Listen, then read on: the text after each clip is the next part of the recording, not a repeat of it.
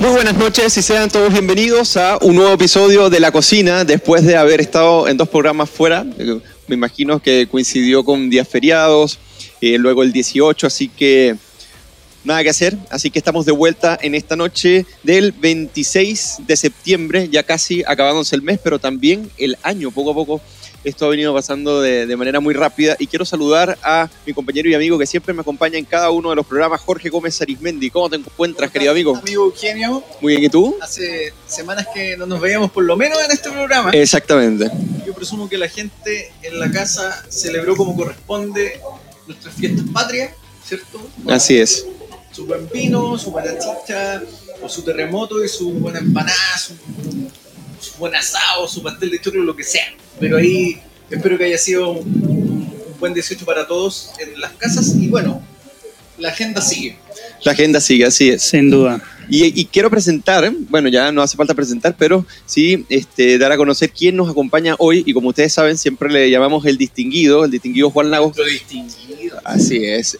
Juan Lagos que vamos a brindar, pero bueno, no quiso acompañarnos con, con el vinito hoy, pero igual. Soy, el conductor. agradecemos su. Soy el conductor asignado de, Siguiendo las directrices diplomáticas del gobierno. Claro, Exactamente como todos saben, siempre partimos con un Mucho gusto, pequeño brindis o un buen pino para tratar de relajarnos un poco y tratar la coyuntura con el delicioso análisis de nuestra refinada política. Así que, bueno, vamos a partir con muchos temas que hoy nos convocan. Y me gustaría partir por el que se ha tomado, yo no sé si la agenda, Juan, Jorge, de la, de la ciudadanía, ¿no? Porque al, después del 4 de septiembre hubo como un hastío, o sea, ya el 4 de septiembre había un hastío un poco del, del, tema constituyente, pero hoy en día los, los medios, la prensa, han intentado reposicionar el tema y el propio presidente Boric en la ONU sobre que la prioridad sigue siendo el, proceso constituyente. Y hay varios datos que en cierta medida, a pesar de que no sabemos si es la agenda prominente o no, eh, son bien indicativos sobre esto. Pero yo quería, antes de partir con estos datos, que de este plato de entrada preguntarles, ¿qué opinan ustedes de esto, de que el proceso constituyente hoy en día, después del 4 de septiembre, después de estos dos años traumáticos con respecto a lo que iba a ser el proceso constituyente, con, con, lo que fue la propuesta de nueva constitución. De repente, bueno, el rechazo gana por esa enorme diferencia y se vuelve a retomar la agenda en ese sentido. ¿Qué opinan ustedes? ¿Piensan que hay un desfase entre medios y, lo que la ciudadanía está demandando? ¿O hay realmente un calce allí, Jorge Gómez Arismendi? Yo quiero escuchar a Lagos. a Lagos. Okay. Ah, ya, perfecto. Está bien. Tienes que aclararlo. ¿A qué Lagos quieres escuchar? Bueno, yo, eh, obviamente nadie esperaba el resultado, ni el más optimista esperaba el resultado del 4, del 4 de septiembre y por lo tanto resulta obvio que un resultado tan categórico debería remecer ciertos, ciertos cimientos en los cuales la política post-octubre se estaba armando. Yo creo que eso es una de las cosas más lógicas. Una, y yo creo que uno de los principales cimientos era que el problema de Chile era un problema constitucional. Entonces, yo creo que el resultado, eh, que el resultado que se vio el 4 de septiembre demuestra eso. En segundo lugar, también mostró el hecho de que una asamblea constituyente, tanto como tanto lo habían prometido sus grandes promotores eh, durante 20, 30 años, en realidad no tenía muchos efectos en la vida cotidiana, generaba más incertidumbre, hicieron un poco loco. Digo, por lo tanto, esa magia de la Asamblea Constituyente, que, no sé si Jorge se acuerda, pero habían elecciones en las cuales se ponía una AC y era casi como la solución a nuestros problemas, nos dimos cuenta de que no lo era. No trajo ni la paz, ni la nueva constitución tampoco, no de acuerdo. Y, y, fíjate que por último, esto no deja de ser un lujo ya. el hacer una nueva constitución con un nuevo organismo no deja de ser un, no deja de ser un lujo asiático, como se dice, ¿no es cierto? Y, lamentablemente la situación actual de Chile no está para esos lujos. Y por lo tanto el hastío de las personas yo creo que, que se vuelve muy manifiesto, se va a volver yo creo todavía más manifiesto eh, en cuanto siga pasando el tiempo, tenemos una inflación que nunca la habíamos tenido en los últimos 30 años, tenemos una delincuencia también eh, en, horas altas y por lo tanto Yo creo que en esas cosas lo, lo, urgente ya le está ganando a lo importante y la clase política ya se está dando un poco cuenta de eso. Oye, y antes de continuar, pedirles a todos los que estén conectados y que no estén suscritos al canal que se suscriban y presionen la campanita para que le lleguen todas las actualizaciones de lo que vamos realizando y todos los videos que vamos publicando. Jorge, ¿te parece que hay un descalce un poco entre la prioridad que se le está dando al proceso constituyente y todo lo relacionado con las demandas que existen de, de la ciudadanía? Porque ya vamos a entrar a los datos, pero me gustaría saber tu impresión. Parece que mi micrófono está fallando, así que voy a usar este, sí.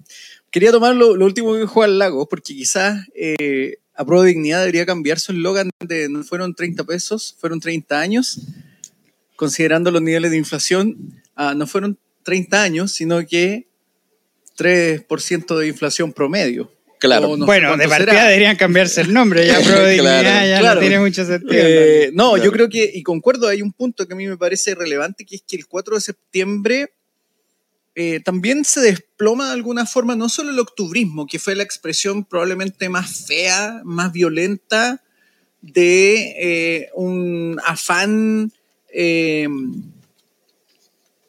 deconstitucional, digámoslo así, eh, que, que, tomó fuerza, pero además se derrumba todo lo que implica el proyecto de apruebo dignidad en términos de la construcción o la configuración de un país bajo ciertos supuestos que ellos enarbolaron desde prácticamente 2011 en adelante, ¿cierto? Eh, y de alguna manera eh, un, un, un, proyecto político que ellos enarbolaron, que se expresó muy claramente, por ejemplo, en este libro, eh, el, otro, el otro modelo, ¿cierto? Que se expresó en ciertos diagnósticos lapidarios respecto a todo lo que pasaba en Chile, pero además que también se vio reflejado en el propio plan de gobierno, un gobierno que además ligó abiertamente, es decir, como que se coció al proceso constitucional, ¿cierto? Y por lo tanto es el desplome de todo eso. Y a mí me parece que ahí hay una señal que el gobierno, tomando en consideración lo que el propio presidente Boric dijo en Estados Unidos, parece que todavía no lo han logrado entender, no lo logran entender. Siguen insistiendo en la tesis de que esto es un problema de velocidades. Pero en claro. realidad no es solo un problema de velocidades, sino que es claramente un problema en cuanto a la ruta eh, a la cual ellos están apuntando y que la ciudadanía no quiere esa ruta. Es decir, aquí tenemos unos conductores del bus, o de la micro, la guagua, como le quieran decir, que nos quieren llevar por un camino, pero los pasajeros no quieren ese camino, quieren claro. otro camino. Entonces, yo creo que aquí hay un punto clave en esto y, y yo creo que a la coalición gobernante y a Pro Dignidad les ha costado entender eso. Eh, yo creo por un, en gran medida por tosudez más que por otra cosa. Sí, fíjate que, por ejemplo, eh, Pulso Ciudadano, que, que, sale esta encuesta eh, recién el, ayer domingo, dice que la, los principales problemas del país, o sea, para, o sea, en grandes proporciones respecto a la, la prioridad constitucional, claro está, pero los principales problemas serían la delincuencia, con 45,2, la inflación con 31,8 y salud con 21,3. Ah, bueno, y a inmigración con 19,1. Se parece mucho a aquel 2019, donde en el primer trimestre los principales estudios y encuestas asomaban que la prioridad de cambiar la constitución era no sé si una de las últimas, pero tenía muy poco porcentaje, no sé si llegaba al 3 o el 4%. Y siguen siendo hoy en día las principales demandas que tiene la ciudadanía, que luego esto se transforma al tema constitucional. Pero más allá de eso, es interesante ver, algunos datos que me gustaría compartir con ustedes y después reflexionarlos acá con Juan y con Jorge. Y el primero es que el 69% de la ciudadanía está de acuerdo con que se inicie un nuevo proceso para que Chile tenga un nuevo texto constitucional. Es interesante que 69 cuando la semana pasada fue del 76, o sea, son eh, siete puntos menos, y eso eh, es, es, un dato clave. Hay, un, hay, otro dato clave que me parece eh, muy bueno comentar, en este caso también con Juan, es que el 48% opina que hay que reformar la constitución actual, reformar, versus el 50% que piensa que es necesario un nuevo proceso constituyente. O sea, esta, o sea, están casi empatados. O sea, lo que quieren reformar el actual texto, y a mí me gustaría preguntarte a qué se refieren esto con reformar el actual texto y en qué se diferencia con un nuevo proceso constituyente, porque entonces aquí la labor y la responsabilidad radica o recae en un organismo constituyente, que en este caso sería del poder constituido como el Congreso eh, de la República, mientras que el nuevo proceso constituyente eh, sería ir nuevamente, pero con otras reglas. Para finalizar el punto, el 58% cree, según CADEM, que el mejor mecanismo para redactar una nueva constitución es una convención mixta, o sea, la mitad electa eh, por la ciudadanía y la otra eh, por expertos eh, elegidos por el Congreso versus el 36% que prefiere una convención 100% electa. Esto es muy importante porque el enfoque de los expertos tiene grandes proporciones no solamente en CADEM, sino también en las evaluaciones que hace Pulso Ciudadano y Panel Ciudadano. Entonces, para arrancar, y me gustaría preguntarte, Juan, esto de que el 48 prefiere que se reforme una, una que se reforme la Constitución a un nuevo proceso constituyente, ¿es un gran dato? Yo creo que el dato más relevante que están mostrando las encuestas es lo rápido que están cambiando las tendencias. Y eso pasa, yo creo, en buena medida porque el post plebiscito no ha sido bien conducido por parte de la clase política. ¿En general? En general, en general, tanto en el oficialismo como en la oposición, de partida del oficialismo, no asumiendo la derrota eh, grotesca que fue, ¿no es cierto? Después vamos a hablar sobre el discurso del presidente Boric en la ONU. Eh, y también un Chile Vamos que está, está más preocupado de, de, mostrarse como nosotros somos los que cumplimos los acuerdos, nosotros somos, están más preocupados de su imagen que de encauzar el proceso. Y fíjate que, y fíjate que el gran problema que, el, el gran problema que se da acá es que la ciudadanía está esperando que se encauce esta discusión pero lamentablemente los políticos están demasiado pendientes de lo que dicen las encuestas. Entonces, es como que si, es como que, es como que si un, capitán de un barco estuviera solo pendiente de, de, por dónde sopla el viento, es decir, sin, sin encauzarlo, sin conducirlo. Entonces, en eso yo veo, yo veo un verdadero problema, en el sentido de que no está claro y no puede ser que después de semanas no tengamos claro todavía cuál va a ser el paso siguiente, siendo que fue lo que, fue lo que prometió la clase política, que esto iba a tener continuidad, que íbamos a seguir, eh, y el ver que todavía no sepamos bien o las cosas que se están proponiendo también tienen muy poco sentido, porque una, una convención mixta, por ejemplo, que es, no es nada más que establecer un convencional de primera categoría y un convencional de segunda, ¿me entienden? Los expertos. ¿Y por qué los expertos los tiene que, los tiene que por ejemplo, definir el Congreso? Claro. Entonces, hay, hay muchas cosas que en realidad no cierran y, se nota mucha desesperación por parte de la clase política de, de ofrecer más que de, más que de encauzar seriamente el proceso constitucional. Y eso y eso yo creo que se nota mucho en las encuestas. Se nota mucho en las encuestas y ojo, ¿ah? que, pero que también la clase política está mirando cuando les conviene las encuestas. ¿Por qué? Porque el 50% en la última academia dice que tiene que haber un plebiscito de entrada. Así es. Eh, mientras que un cuarenta y tanto dice que no, que ya basta, que basta con. Entonces, y, y, fíjate que hoy día, hoy día me di cuenta de algo muy paradójico, ¿ah? que todos buena parte de la clase política habla que no debería haber un plebiscito de entrada. ¿Por qué? Por los resultados del 25 de octubre del 2020. Claro, tomando lo que dice Gabriel Boric, casi que textual, de que sería una redundancia. Claro, pero, pero también el 25 de octubre del 2020 se eligió el mecanismo, se eligió la convención constitucional y, con más votos, y con más votos. Entonces, ¿por qué ¿por qué los políticos creen que hay un mandato que es pétreo, que no se mueve, y hay otro que ellos lo pueden mover a su antojo? Claro. Como que no tiene mucho sentido eso. Jorge, y con respecto a eso, nosotros podríamos estar hablando del mismo proceso, porque aquí se ha hablado de la continuidad. Pero a mi juicio, esto se acabó precisamente el 4 de septiembre y nosotros podríamos decir que necesitamos otro proceso e incluso preguntarnos, hacer la pregunta eh, es legítimo o no en función de un nuevo proceso. Tú lo ves como dos procesos separados, es una continuidad. ¿Cómo, ¿Qué mirada le estás dando según estos datos y, lo que te comento? A ver, yo concuerdo con, Juan Lago en el punto de que acá lo que vemos es, primero, yo creo que hay un, la clase política en general está un poco desorientada. Esto es como, si queremos hacer la analogía, eran los pilotos de un avión y les cayó un rayo. Okay. Y todavía no saben bien qué les está indicando el instrumental ellos están como guiándose un poco, ven algunas luces a lo lejos, pero no saben todavía cómo interpretar el instrumental. Y en eso, eh, de alguna forma, paradojalmente toda la clase política está tratando de mantener el control del, del vuelo. No quieren que se les desbande el vuelo. Unos quieren ir, que a Prodignidad, por la ruta que ellos tenían trazada, que ya venían casi en piloto automático, y Chile Vamos, que de alguna forma quiere mantener el rumbo, pero todavía no sabe si hacer un golpe de timón muy brusco.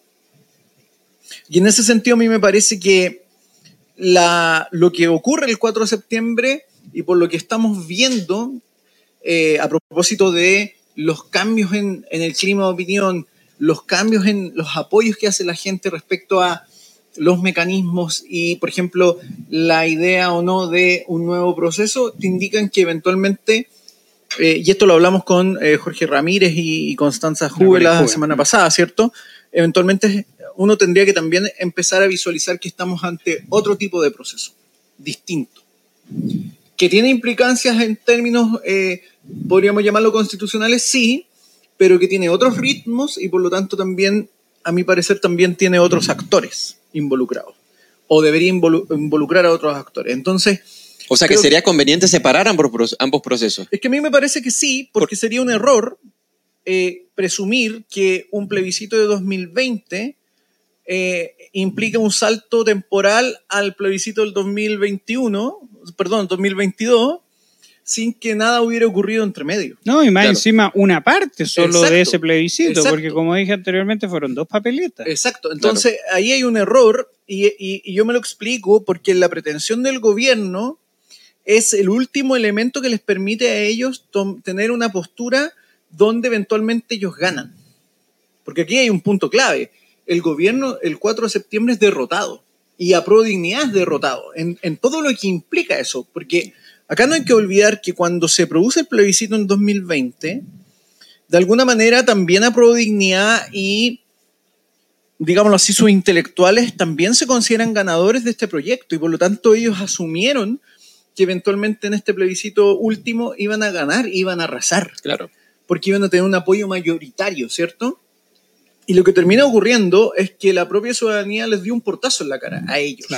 Por lo tanto, la única, están como cuando viven de los tiempos mejores. No, es que mira, hace años atrás eh, yo podía correr más rápido, ahora no corro tan rápido, pero viejo, los tiempos cambiaron. Ha pasado mucha agua bajo el puente, por lo tanto, la política tampoco puede estar supeditada a hechos puntuales. La política va cambiando diariamente y, y yo creo que ahí el gobierno y a Prodignidad todavía no están entendiendo eso y por lo tanto yo creo que sí estaríamos ante un nuevo escenario donde también todo se está configurando, pero es un nuevo escenario. Mira, por acá nos, saluda, nos saluda eh, Dani Cárcamo, Felipe Altamirano, hola a los dos, Juan Carlos por acá, comenta, tapita para el loro, dice, a Prodignidad y Chile fuimos ya no existen, se, se autoeliminaron por acá, no más convención constitucional, debería llamarse a prueba indignidad. Así que bueno, aquí, bueno, compartiendo directamente en el chat, nuestro distinguido le, gustó el, comentario. Entonces vamos a continuar con respecto a este punto y ahora me gustaría pasar de los datos a lo que son los acuerdos institucionales y constitucionales que se están estableciendo por parte de las bancadas. Yo estoy muy de acuerdo que son dos procesos distintos. Incluso asumirlo como dos procesos distintos, incluso es sano. ¿Es sano en qué sentido? En que te abre un universo de posibilidades para poder reinterpretar, y yo creo que acá, con mejores ojos, a través de, por medio de la experiencia pasada, hacia dónde debería ir ese barco o ese avión que, ustedes comentan. E incluso hacerse la pregunta, vuelvo y repito, si hay que hacer la pregunta nuevamente en función de lo que ya dijo la experiencia y del desastre que ocurrió el, pasado 4 de septiembre para el propio Aprodignidad, porque el presidente se encargó de decir, por ejemplo, en, la ONU, que esto no era una derrota para, para el gobierno, porque todo proceso democrático y su resultado, sea cual sea, ellos se sienten ganador, pero nosotros sabemos que eso es mentira, porque ellos de manera descarada y de manera sistemática se encargaron de promover una opción política y en este caso era por el apruebo. Entonces, ahora me gustaría pasar... Además, perdón, Eugenio, hay que decir una cosa, porque el presidente ahí realmente, no sé si decir que peca de mentiroso, peca de tramposo, no sé cómo decirlo, pero aquí no hay que olvidar que... Hoy Jorge está más calmado. Que el gobierno... Eh, no, después viene la, dureza. No, eh, el gobierno de alguna forma también no solo se dedicó a, promover y, tomó una postura a favor del apruebo, sino que además el propio presidente, Gabriel Boric en reiteradas ocasiones esbozó la idea de que aquellos que estaban en el rechazo implicaban una especie de, eh, atraso a las reformas, una oposición a reformas. Muy importante ese punto. Esto, lo otro, y por lo tanto se dedicaron además a denostar a la contraparte que finalmente ganó. Eso que al presidente igual es, no sé cómo decirlo, pero en el fondo decir como, mira, en realidad yo no perdí porque yo también gané y un, gobierno nunca pierde. perdón, pero él tomó una posición muy abierta. totalmente. Eh, entonces, a mí me parece que ahí es muy deshonesto de su parte el lo que él trata de esbozar y, refleja muy bien que él todavía no asume que no solo fue derrotada, perdón, su opción con el apruebo, sino que todo lo que implicaba detrás. Porque Hasta su programa de gobierno estaba con la convención. Ellos ligaron y condicionaron su actuar a, la aprobación de eso. Y la ciudadanía dijo no. Ahora, respecto a lo que propone Chile Vamos, no sé, eh, eh, eh, lo estuvimos comentando un, un minuto sobre que se proponen eh, una especie de, condiciones, y podríamos decir, se le colocan bordes, en este caso, al, a la propuesta constitucional en la cual debería entrarse en el debate, y hay varios puntos en los cuales eh, ellos llegan a un acuerdo, porque comentábamos que, por ejemplo, los bordes anteriores eran, bueno, el respeto a los tratados internacionales, que Chile es una república, democrática y todo ello, pero ahora se colocan mucho más bordes, y podríamos decir que son cerca de 11, en donde dice, bueno, que tiene que existir poderes eh, autónomos e independientes, la existencia de un Congreso bicameral, o sea, compuesto por el Congreso y el Senado, la protección del medio ambiente, la protección de la propiedad, incluso haciéndola extensiva a los fondos previsionales y al aprovechamiento de agua, la consagración de carabineros de Chile, entre muchos otros esto se hace a través de la plataforma Chile Vamos. Entonces la pregunta que me gustaría hacer, más allá de, poder esbozar un poco qué es lo que proponen, es eh, eh, si tiene sentido incluso hacer estos bordes cuando ni siquiera se ha determinado en tener un acercamiento real, si podríamos decir, un acercamiento eh, óptimo a lo que la ciudadanía realmente está buscando con respecto al proceso constitucional. Porque esto puede ser muy interesante, lógicamente, y puede ser una buena hoja de ruta para plantear un debate de lo que tiene que realizarse. Pero la pregunta que me gustaría hacerte, Juan, a ti, o sea, ¿para ti tiene sentido esto en este momento, incluso antes de plantearse si es que se va a hacer la pregunta, si es que el mecanismo está claro? Sí, pues es una, es una buena pregunta. Yo creo que yo creo que los bordes dan cuenta de dos cosas. Primero, de lo, de lo peligroso mm. que es un nuevo proceso constituyente, o de lo peligroso que fue el proceso constituyente y de lo poco previsores que fueron los que, los que armaron el proceso constituyente. ¿Por qué? Porque nos dimos cuenta que el gran riesgo que tuvimos eh, con la propuesta de nueva constitución era, era que se acabara Chile, ¿me entiendes? Era, eran, eran muchos los riesgos que esto generaba y por lo tanto el establecer bordes da cuenta de que no vamos a una situación fácil nuevamente. Otro problema también es que los bordes me parecen un mecanismo muy imperfecto para en realidad establecer eso, esos mínimos. ¿Por qué? Porque, por ejemplo, imagínate, nosotros ponemos los bordes y qué pasa si la convención que fue elegida por el pueblo, bla, bla, bla, decide pasar esos bordes. ¿Cómo se va a hacer efectivo el... Claro. ¿Cómo? Habrá que ir a la Corte Suprema. Es decir, es un mecanismo muy... Los expertos tienen más autoridad que los propios... Claro. Es un mecanismo muy imperfecto, lo veo yo. Eh, y por lo tanto, creo que yo creo que todas estas cosas dan muestra de lo perdidos que están, eh, de lo perdida que está la clase política, de, que de verdad eh, no han sabido cómo reinterpretar un resultado que, bueno, yo lo entiendo, es decir, es un resultado sorpresivo, categórico, eh, y, les ha costado mucho. Acuérdense que, no sé, pues Chaguán prometió que en junio íbamos a tener una gente, gente que de verdad no tiene claro qué hacer. Y por lo tanto los bordes yo creo que es otra muestra de esta, de esta confusión total porque mira, yo, yo te puedo garantizar cuál es la mejor forma de mantener esos bordes. Con una reforma constitucional, pues, no tocando esas cosas y tocando cosas nuevas, ¿me entiendes? Entonces, de verdad yo, yo veo más que, más, que, más que sensatez y ahora que están instalando el tema de los bordes, yo, yo noto mucha, mucha confusión lamentablemente en nuestra clase política. Sí, yo estoy de acuerdo contigo. Hay un punto muy importante en lo que dices, que refleja lo perdida que está la clase política, pero también eh, lo, ¿cómo podríamos decir? Lo poco elaborada que es para abordar un debate tan complejo, porque nosotros estamos llenos de personas que les encanta complejizar todo tipo de debate el problema, el problema social, el problema constitucional, cómo este problema constitucional se ha venido anidando en el tiempo, dándoles nuevas teorías y nuevas narrativas. Pero el tema es que, o sea, a mi criterio, según lo que también comenta Juan y Jorge, eh, estos bordes que se le quiere aplicar en un proceso donde ni siquiera hay una consideración de que es un nuevo proceso para preguntarle incluso a la ciudadanía, es simplemente decir, bueno, ya que esto está en la Constitución y lo que necesitamos reformar son otras cosas, entonces, ¿por qué no nos abrimos precisamente la posibilidad de que esto sea, como tú bien dices, un proceso de reforma y que no pase necesariamente por el experimento, pues no fue más que un experimento del eh, proceso constituyente anterior? Porque, ojo, hay que, hay que decirlo, versus la propuesta de Chile Vamos está la propuesta de que esto sea un proceso de, de convencionales 100% electos, acompañados por expertos como si no hubiesen estado acompañados dentro de la Convención Constitucional, con convencionales y por otro lado con las audiencias públicas donde se presentaban expertos de todas las tendencias, pero eran vilipendiados y abuchados en el momento que no coincidían con los constitucionales. ¿Qué va a prometer que no vaya a ocurrir lo mismo con este acompañamiento de expertos? Ah. Absolutamente nada. Jorge Gómez, para cerrar este punto, este plato de entrada, ¿cómo tú ves este acuerdo, estos bordes, esta manera de aproximarse al debate constitucional? ¿Es sensata? A ver, yo creo que de alguna manera lo que hace Chile Vamos es poner sobre la mesa las cartas con las que quiere eventualmente negociar. Eh, y negociar con las contrapartes que hoy día eventualmente son los que van a estar en, ese juego de negociación, que es una parte de la centroizquierda, que estuvo por el... Repito todo. No, yo creo que son las cartas que pone Chile Vamos sobre la mesa para poder negociar, en el sentido de que con eso ellos se plantean dentro de un marco, no es solo un borde para las contrapartes, sino yo creo para ellos mismos, ellos saber bien qué es lo que quieren negociar y qué no.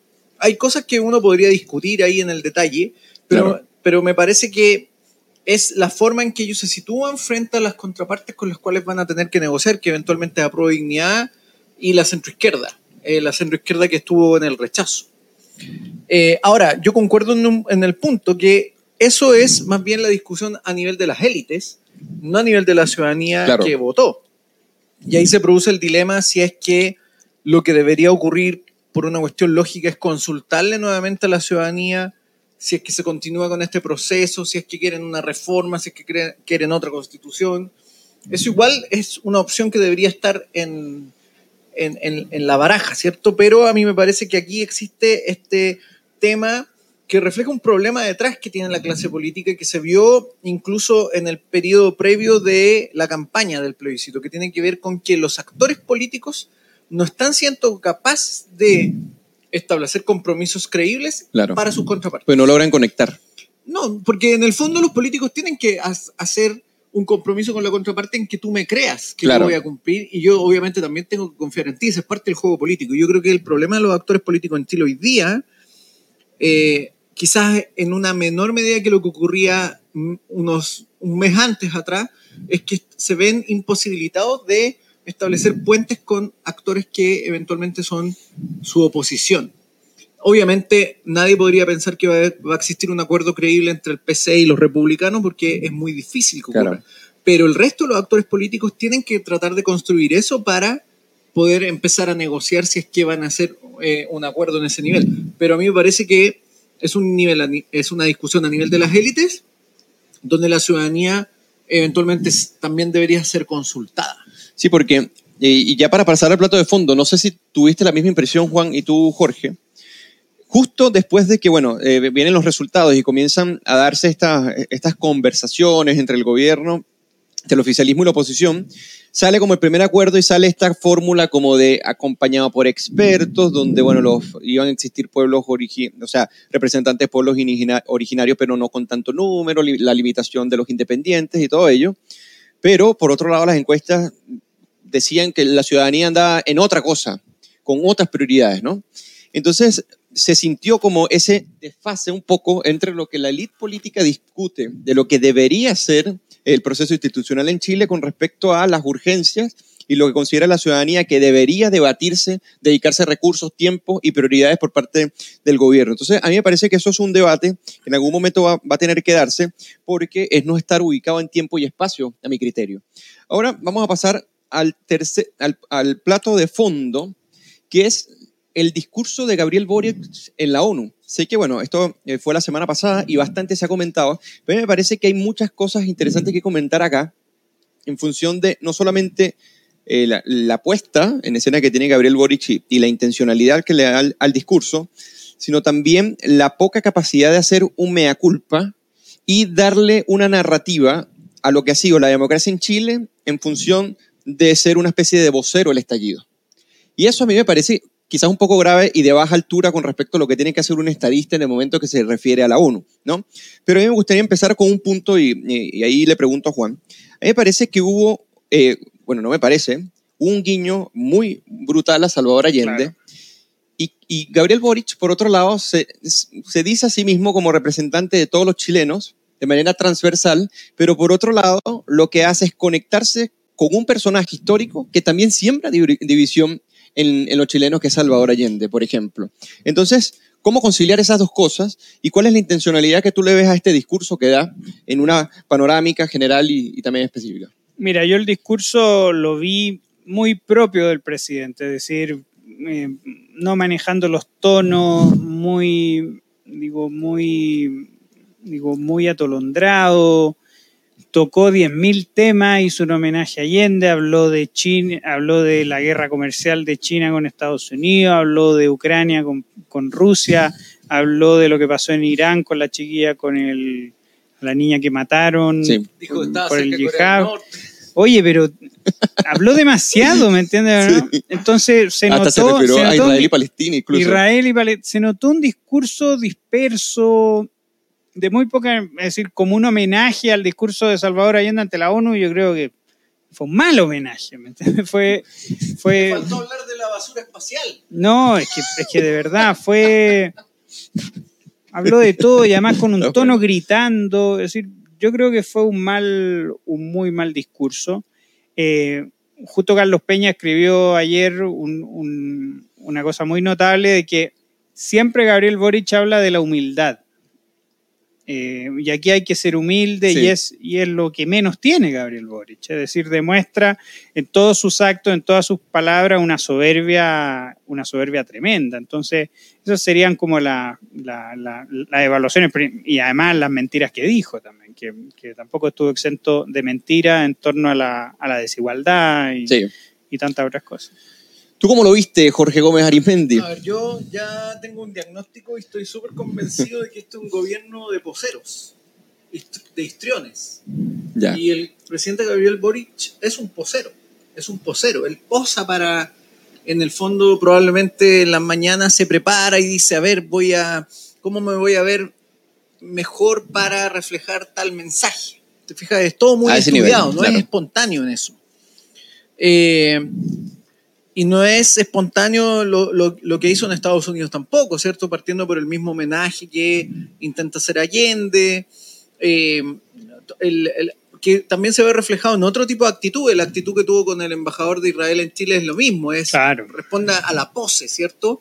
Eh, a esta como compulsión que tiene además el presidente muy bien reflejada en las redes sociales. Es lo mismo, ¿te fijas?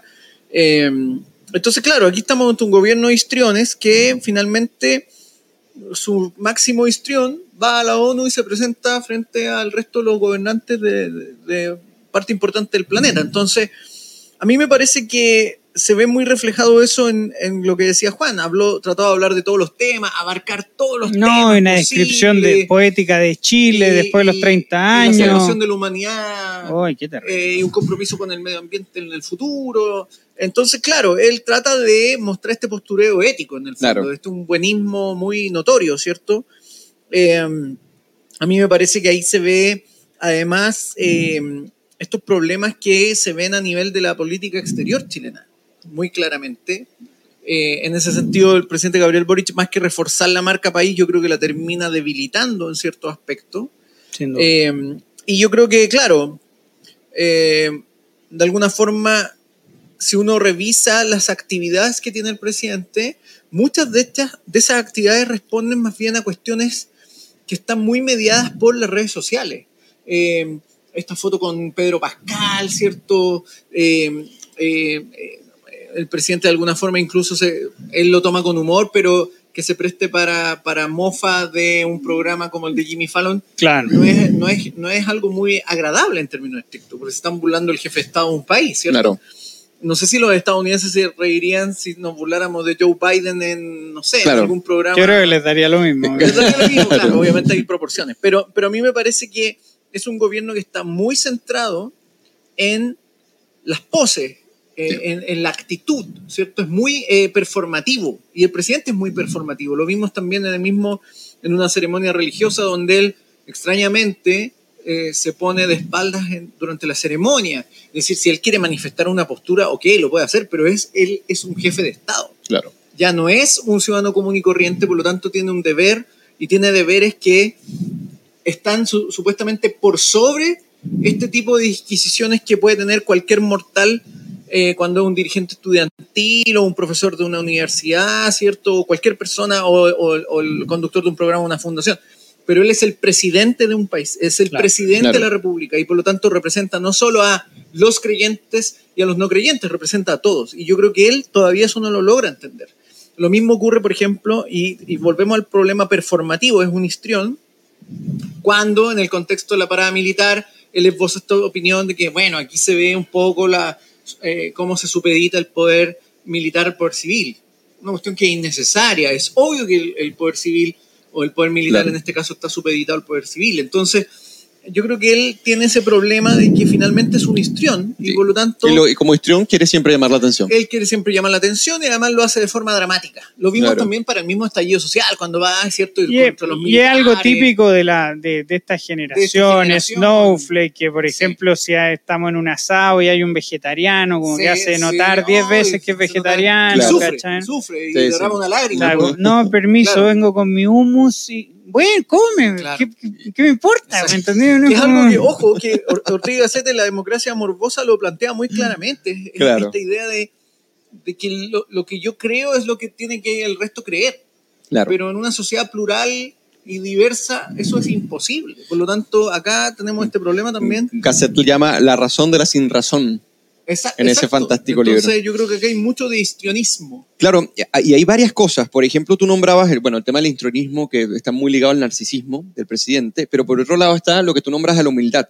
Por un lado dice, bueno, que el gobierno no fue derrotado, eh, pero por otro lado dice, representar el malestar es mucho más sencillo que producir soluciones para este, entonces por eso tenemos que ser humildes.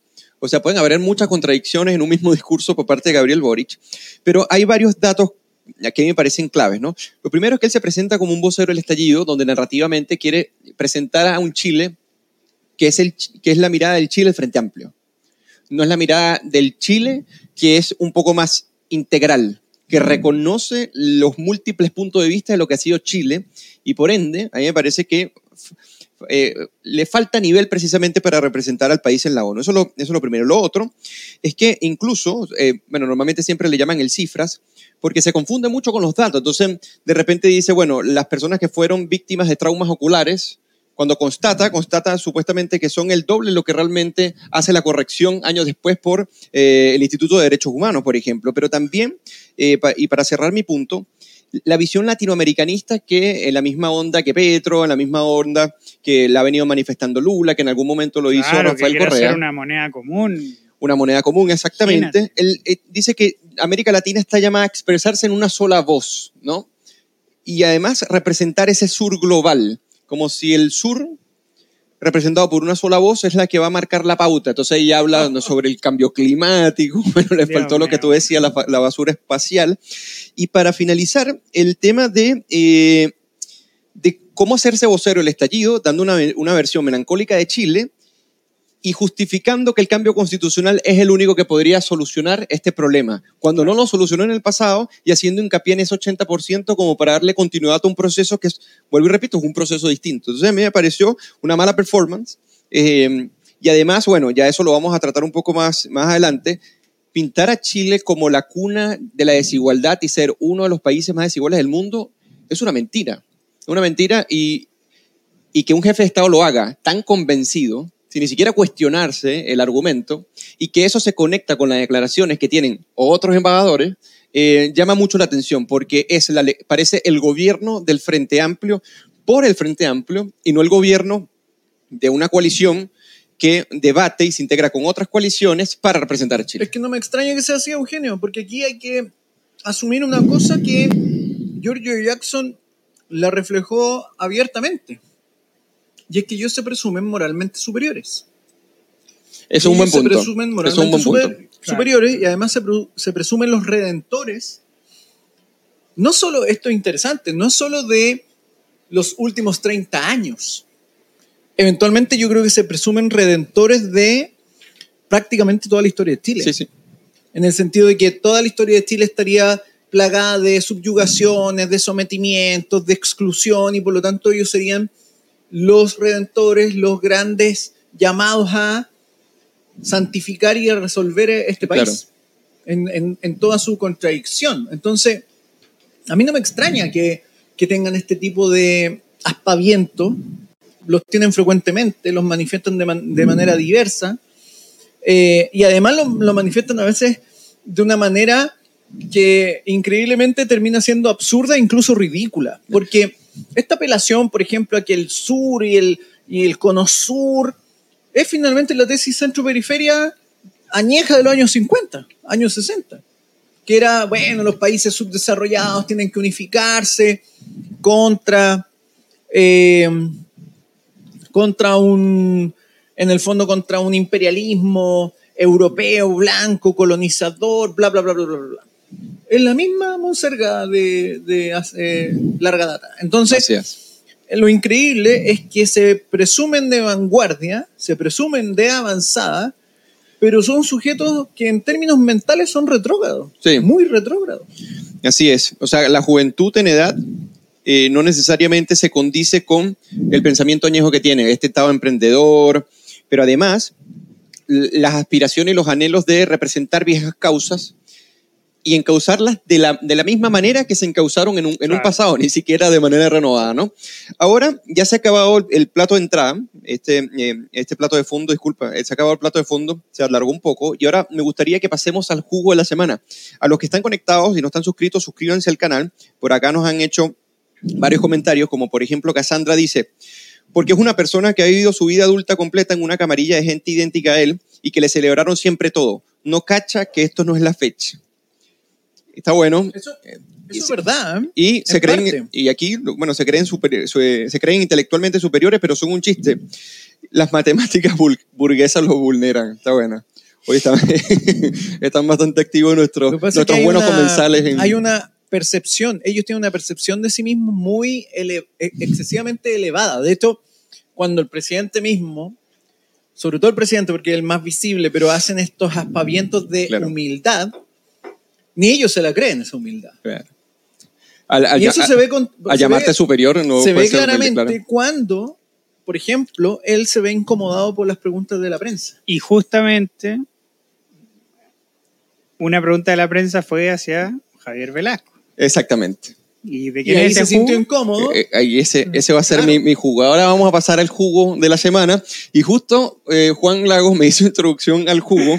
Y para mí el jugo de la semana, para los que no están familiarizados con esta sección, es básicamente quién nosotros consideramos que dio jugo hoy día o la semana pasada. Y para mí, y para mí fue Javier Velasco, embajador de Chile en España, que hizo la siguiente declaración. Dice, pero un estallido de esas dimensiones no es una cuestión baladí para que llegáramos a eso se requirieron 30 años de políticas que profundizaron la desigualdad, 30 años de un país percibiendo eso de forma cotidiana. Esto para mí es un jugo, porque primero, eh, Chile no es la cuna de la desigualdad, eso los datos lo muestran y lo demuestran de una manera categórica, y resulta que, por ejemplo, por encima de Chile, con respecto a la desigualdad, están Colombia, Panamá, Brasil, Honduras, Paraguay, México, Costa Rica, Guatemala, Nicaragua y República Dominicana, incluso República Dominicana.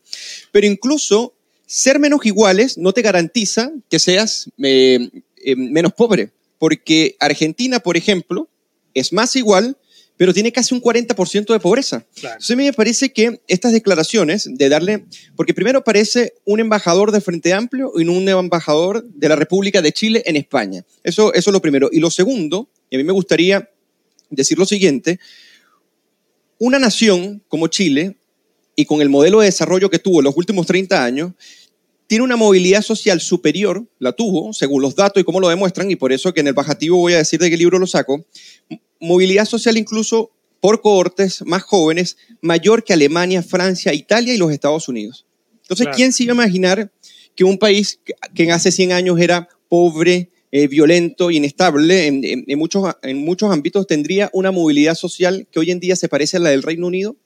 Esa es la pregunta que se debería hacer el embajador Velasco al preguntarse con respecto a los 30 años y ese, porque lógicamente ningún, ningunos gobiernos son, son perfectos, pero el avance que se tuvo fue tan sustantivo que ningún dato respalda de manera seria no solamente las declaraciones que hace el presidente Gabriel Boric, sino que hace usted y que defendidas por Gabriel Boric lo que hacen es terminar dando frente al país y al escenario internacional el mayor jugo de la semana pasada. Así que ese fue mi jugo. Ahora me gustaría pasar al jugo de Juan Lagos. Ah, perfecto. Eh, bueno, mi jugo de la semana va a la primera dama, no sé cómo quieren que la llame, a la mejor, a la cabeza del gabinete Irina Caramanos, es decir, Irina Caramanos. Eh, para ella va mi jugo. Salió hace poco la noticia de que lo más probable es que abandone la moneda, eh, dice la tercera. Lo más probable es que ocurra de aquí a fin de año.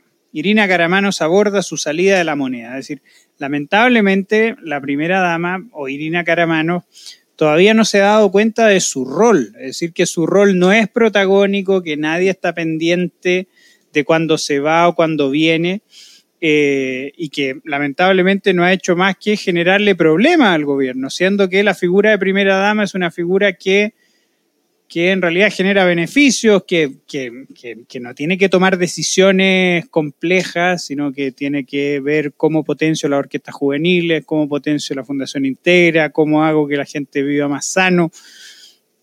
En cambio, Irina Caramano se mete, se mete en problemas donde no la llaman. Eh, eso yo lo encuentro que, que también es muy sintomático de lo que pasa eh, con el gobierno entero, es decir, querer cambiarlo todo, querer mostrarse diferente, siendo que una institución como la de primera dama yo creo que, ha funcionado en Chile. Y, esto en ningún caso se refiere a algo como este es el rol de la mujer y tiene que quedarse calladita, no, sino que va al rol del cónyuge, de él o la cónyuge, el amante, el concubino del presidente, eh, y que, por ejemplo, si, por ejemplo, la señora de Jorge fuera presidenta, Jorge, obviamente, sería el primer hombre de la nación y debería asumir un rol, debería darse cuenta que él no es el protagonista. Lo mismo, si yo, cuando me, si, me llego a casar, ¿no es cierto? Eh, mi señora fuera la presidenta. Bueno, yo me tendría que dar cuenta de que ella es la protagonista y yo lo que tengo que hacer es generar la menor cantidad de problemas posible. Y los problemas se pueden generar, ojo, ¿ah? tanto dentro como fuera. Y en todo ámbito, es decir, por ejemplo, supongamos que Irina Caramano fuera una ingeniera mega exitosa y que trabajara en, una consultora internacional. ¿No se podrían ver problemas de conflictos de intereses en ese caso? Siendo una persona súper exitosa, que nadie le puede reprochar nada. Entonces, ese, ese resulta ser el problema, que tanto dentro como fuera, la pareja del presidente de la República le puede generar problemas al presidente. Y por eso se crea esta institución de primera dama y que ella busque y busque problemas para ser la protagonista de verdad no tiene, no tiene el menor sentido. Así que mi llamado a Irina Caramano sería que dejara de dar jugo. ¿A quién le importa que dejen Exactamente, ¿a quién le importa? Juan Lago te va a hacer famoso esta semana. ¿eh? Ahora vamos a pasar al jugo de Jorge Gómez Arimendi. ¿Quién dio jugo esta o la semana eh, pasada? A ver, yo, el jugo para mí de, la semana, casi finalizando la semana pasada, es a, a Dignidad y específicamente Revolución Democrática. Con su comunicado, haciendo un llamado a propósito de toda la discusión del TTP-11 y todo el tema de la apertura económica de Chile, etcétera, haciendo un llamado a configurar un modelo económico eh, de cooperación internacional, pero antiimperialista. Y por lo tanto, eh, el terraplanismo en el gobierno, el terraplanismo económico, yo creo que hay otros niveles de terraplanismo, eh, se están haciendo cada vez notorios, ¿cierto? Ya es una... Debería también plebiscitarse si quieren o no que salga el subsecretario Ahumada, ¿cierto? Que hoy día está reemplazando en Cancillería. Pero el terraplanismo económico del gobierno ya está alcanzando ribetes preocupantes. Además, preocupantes porque muchas de estas ideas terraplanistas las esbozan personas que gracias a los impuestos que pagan todos los chilenos, pudieron ir a estudiar doctorados a Europa o Estados Unidos y vuelven, sin embargo, a proponernos políticas que desde todo punto de vista han simplemente sido un fracaso en promover el desarrollo y el progreso en los países. Y sin embargo tenemos gente de ese nivel eh, hablando de tener una política antiimperialista que anda a saber uno qué implica eso. ¿Qué implica eso? Porque Hoy día la economía globalizada implica, cepalismo, autarquía. No sé, querrán fabricar sus propios celulares, una cosa así. No sé, auto, auto de Narica. Pero en el fondo, eh, sí, es un terraplanismo que yo creo que la gente razonable no debería aceptar porque nos van a llevar a que finalmente terminemos criando conejos en, en los balcones. Eh, y yo no quiero eso para Chile. Que cuando existe un subsecretario que tiene tanta influencia en las decisiones de las relaciones internacionales en materia económica, que define los precios como una caja de resonancia las relaciones de poder, ya podríamos imaginar cuál va a ser el nivel de cualquier declaración que haga el Frente Amplio por proponer una economía antiimperialista. Es un absurdo eh, sumamente ridículo. Y ahora, ya finalizando esta parte del jugo, fueron muy buenos los jugos hoy, vamos a pasar al bajativo. El bajativo, llegamos a la parte ñoña y, y el programa sobre las recomendaciones que nosotros hacemos sobre libros, ensayos, papers, películas, un poco o para distraernos o para profundizar en lo que hemos venido conversando. Así que me gustaría iniciar con el bajativo de Juan Lagos. Ok, yo quiero recomendar una novela. una novela que se llama Los Mandible, una familia eh, 2029 a 2047 de Lionel Shriver, una escritora realmente notable que les voy a contar cómo la conocí, después les voy a contar un poquito. Eh, en Twitter vi que había, un, había una columna eh, muy buena en contra de la inflación. Y veo, veo el nombre, Lionel Shriver, y me doy cuenta de que es una escritora, una novelista. Y yo dije, bueno, se escribe con esta pasión, vehemencia y notabilidad contra la inflación, bueno, vamos, vamos a empezar a leer sus novelas. Dale la oportunidad. Y, y, bueno, afortunadamente me topé con esta novela que es una distopía, eh, que trata sobre una familia muy rica, muy acaudalada, que viene de, de muchas herencias, pero llega a un mundo donde al presidente de los Estados Unidos se le ocurre no pagar más la deuda externa. No pagar la deuda externa, ¿por qué? Porque la deuda aumenta, aumenta, la pobreza eh, también aumenta por, por estas decisiones energéticas que se están tomando, inflación, pero realmente brutales. Y, y, yo creo que lo más notable de esta novela es que va mostrando, siempre nosotros decimos, y con justa razón, que el hilo se corta por lo más delgado, que siempre esto lo pagan los pobres, lo pagan los más necesitados, pero aquí muestra cómo entra en decadencia una familia rica, una familia rica que después no puede librarse del desastre que termina siendo los Estados Unidos. Es decir, una novela muy notable, muy entretenida, eh, así que muy recomendada para todos. Oye, bien original la recomendación, más por, por lo que tú dices. Normalmente siempre se dice a quién afecta más la inflación. Claro. Pero también causa estragos en, aquellas, en aquellos sectores acaudalados que incluso invierten para que los países sean productivos, para que aumente el, el, capital por persona. Y uno se pregunta, yo sin leerla, si eso le pasa a la clase más alta, ¿qué pasará entonces con los que no tienen los recursos para defenderse? Y dentro de la familia, por ejemplo, hay un catedrático de economía en Georgetown. Ah, que uno diría, bueno, a los profesores universitarios, las crisis, lo que menos les afecta, bueno, también. Ah, Para la casa, es decir, es bastante notable, así que muy recomendado. Ya saben, los Mandeville de... Eh, Lionel Shriver. Ya, perfecto. Gran escritora. Ahora vamos a pasar con el libro que va a recomendar, supongo que es un libro, Jorge Gómez Arismendi. ¿Qué vas a recomendar hoy a nuestros buenos comensales que te ven por YouTube? Yo no tengo el libro original, tengo el libro pirata, porque es un libro que probablemente ya hace tiempo no está siendo editado. Pero es un libro de Christopher Latch. Primera vez que lo hace, ¿verdad? Que se llama La cultura del narcisismo. Eh, Christian debió haber puesto la, foto, pero bueno. No, si la va a poner. La cultura del narcisismo, de Christopher Latch es un libro, es de la editorial Andrés Bello, pero no está en, los viejos libros que se venden ahí al lado de la Universidad de Chile. Pero me gustaría leer algo que, bueno, el libro habla sobre cómo la cultura del narcisismo de alguna forma va afectando, en este caso, a los Estados Unidos, a propósito de la recomendación de Juan Lago, eh, y cómo va afectando eventualmente los llamados valores liberales, digámoslo así. y va planteando algo que, que me parece interesante, porque él dice que el nuevo narcisismo está obsesionado por la culpa, no está obsesionado por la culpa, sino por la ansiedad, dice Christopher Latch. Y dice, el narciso, en el fondo, dice, relajado y tolerante en la superficie, hay escasa utilidad en los dogmas de la pureza racial y étnica, aunque a la vez, a la vez extraña la seguridad que brindan las lealtades grupales. Y considera a todo el mundo como un rival ante las prebendas que otorga un Estado paternalista. A propósito de Gonzalo Winter y que la, la vía la felicidad del colectivo. Tremendo. Eh, dice, ferozmente competitivo en su necesidad de aprobación y aclamación, desconfía de la competencia porque la asocia de manera inconsciente con un impulso desbocado de destrucción.